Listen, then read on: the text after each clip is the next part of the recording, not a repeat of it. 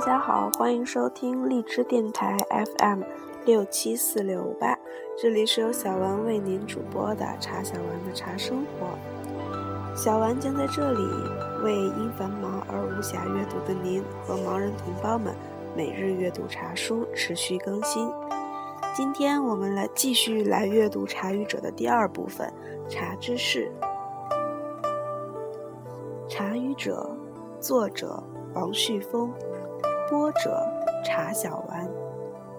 春分鸡蛋茶，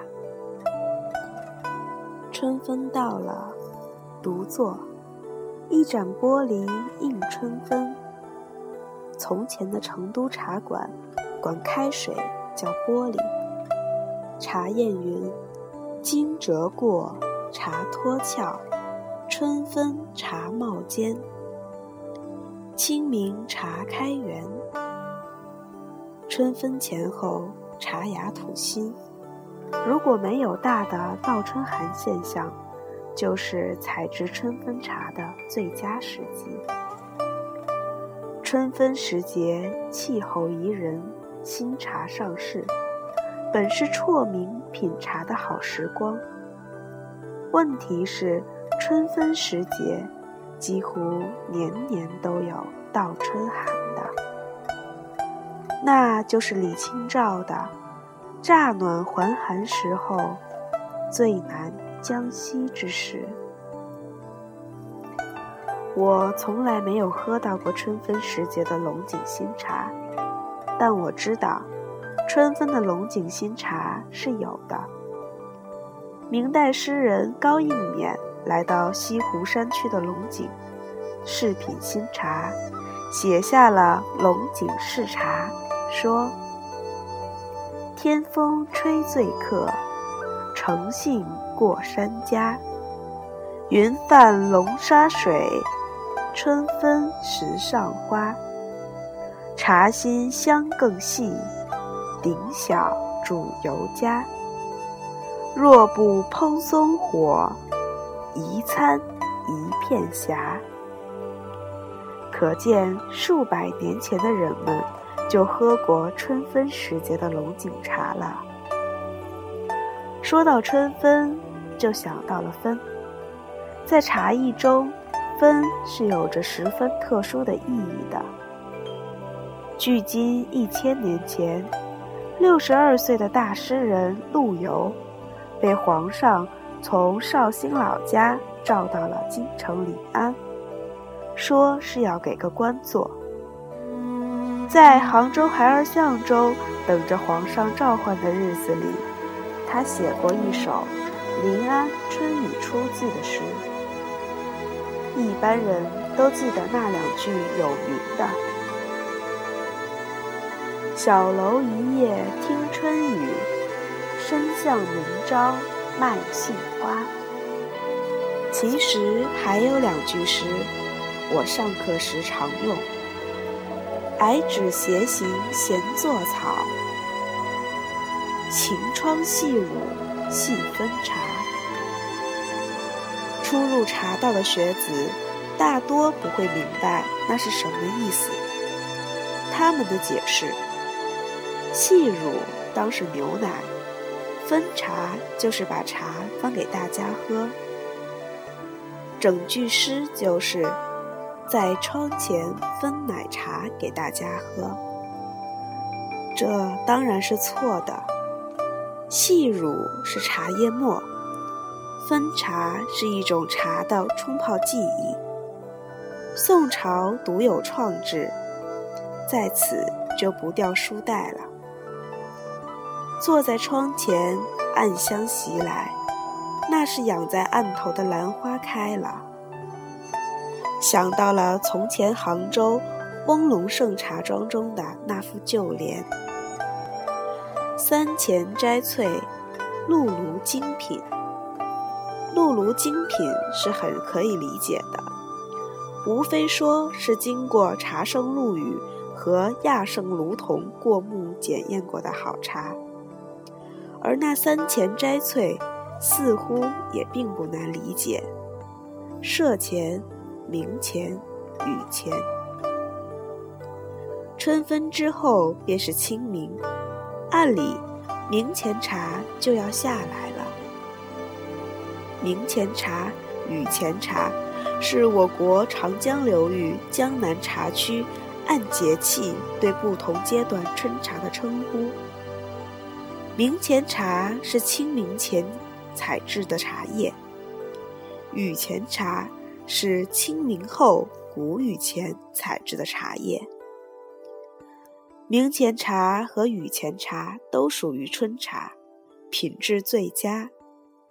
因在春茶生长期间气温较低，日照强度较弱，雨水充沛，有利茶树代谢，芽叶物理性状和化学特性好，芽叶嫩度好，持嫩性强，叶质柔软，富有光泽，芽叶肥壮。绒毫多，色泽绿，子芽少。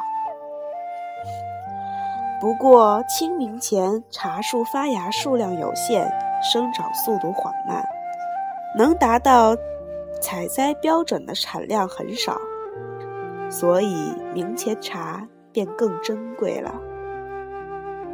雨前茶虽不及明前茶那么细嫩，但由于这时气温高。芽叶生长相对较快，积累的内含物质也较为丰富，因此雨前茶往往滋味鲜浓耐泡。明前、雨前都好解释，往往是涉前茶了解的人少。学生们总会问我，涉前是什么时候呢？社前是什么意思呢？社就是春社的意思。古代在立春后的第五个戊日祭土神，那天叫春社，故而有了社前茶这一说。然而这个说法还是太简约了吧？春夜独坐。正好将社前茶好好的梳理一番，还是得从根上说起，先把土神给整明白了。我想，全世界所有的先民都是泛神论者吧？中国人连一张床都得安排两个床神，一个公的喝茶，一个母的饮酒。何况天空与大地呢？所以万物生长的土地是一定会有土神的。金、木、水、火、土，这是中国人认为的世界的本源。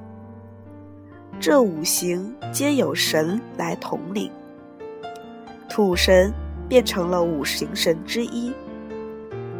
这五行还个个有德，便被称为五德之地。这当中，木神名叫勾芒，是仁慈的；金神名叫入收，是讲义理的；火神名叫祝融，是崇礼义的；水神名叫玄冥，是智慧的。那土神独称后者，是个讲诚信的神。古人说，土神之所以叫后，是君王的意思。土神位居五行当中，统领四行，所以才被称君。人君之尊，岂有土神乎？我们的先人就这样。由衷的击节赞叹着，先人们甚至也有干脆将神农封为土神的，因为所谓神农，也就是农神。您想想，农靠什么？还不就靠着土吗？所以说，神农是土神，挺有道理。而神农又是被史上称为第一个发现茶的人，土神就这样和茶结合在了一起。土神既然这样重要，祭拜他便成了重中之重。春耕秋收都离不开土神保佑，春天一次，秋天一次，这就有了两个日子。这两个日子就分别叫做春社和秋社，两者合称社日。春社日，人们摆上丰富的祭品，向土地祈求五谷丰登；秋社时，则答谢土神赐予一年的丰收。哪一天才是春社和秋社呢？春社就是立春后的第五个戊日，秋社就是立秋后的第五个戊日。又一个新的问题出现了：什么是第五个戊日呢？还得回到古代去，说一说天干地支。这事情一开始您会觉得很烦，久了您会喜欢。那时候的人们用十个天干和十二个地支相互搭配，表示时间。天干分别为甲、乙、丙、丁、戊、己、庚、辛、壬、癸；地支分别是子、丑、寅、卯、辰、巳、午、未、申、酉、戌、亥。天干在前，由甲开始；地支在后，由子开始。互相搭配，如甲子、乙丑、丙寅等。干支可用于纪年、纪月、纪日、纪时。干支纪日始于甲子，终于癸亥。每六十天为一个循环周期。那么，立春后第五个戊日。就是从立春那天开始，第五个以天干物搭配某个地支忌日的那一天。让我来算一算，二零一三年的春社之日是几月几号吧？从日历上看，哇，再过三天。二零一三年三月二十三日，也就是农历的二月十二日，便是春社之日。不算太遥远的浙南山中，此刻乌牛早已经下来了，而浙北山中的白茶却还在睡梦当中。物种是多么奇妙的存在呀！错落有致。适者生存，物竞天择。即使是在同一棵茶树上，也可以看出每一片叶子的不同的状态。我从前总不相信社前茶的真正存在，以为是罕见的偶然现象。现在知道，社前茶也可以有大批量下来的。这些年，乌牛早种越来越普及到各地啦。站到阳台上，手捧一盏玻璃，静观园中归鸟。一后园鸟未至，园鸟就是玄鸟，玄是黑色，玄鸟就是燕子。玄鸟思分，古人以燕子来定四时八节：春分、秋分、夏至、冬至、立春、立秋、立夏、立冬。玄又是深奥。老子说：“玄之又玄，众妙之门。”所以，燕子是神秘的。此刻，神秘的燕子应该归来了吧？小时我住过的园子，每年都有燕子衔泥而归。燕子腰轻欲受风，风在它的身下飞得那么轻盈。据称，它们都是穿月夜而飞归的。在月夜里，羽翼披着厚厚的一层月光。时钟敲响，等来夜七时。春分时节，赶紧回屋，到冰箱里找鸡蛋。数蛋的时刻到了。据说，每年春分，世界各地数以万计的人都在做数蛋实验。这个被称为中国习俗的游戏。眼下已经成为了世界游戏。为此，我早上专门去菜市场买了鸡蛋。据说要光滑匀称的，刚生下四五天的新鲜鸡蛋。春分之夜的鸡蛋，此刻完好的在我手中。我试着数了几次，失败了。想起了哥伦布树蛋的故事，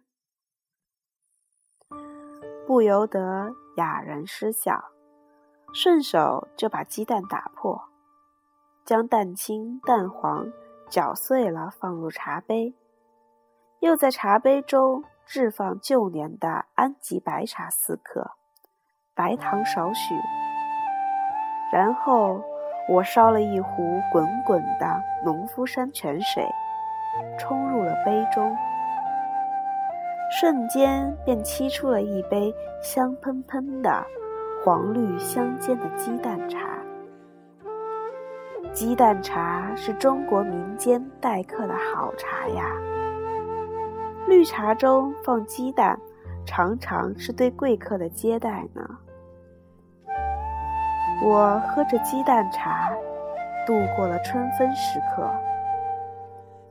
夜里，雷声大作，梦中众声喧哗。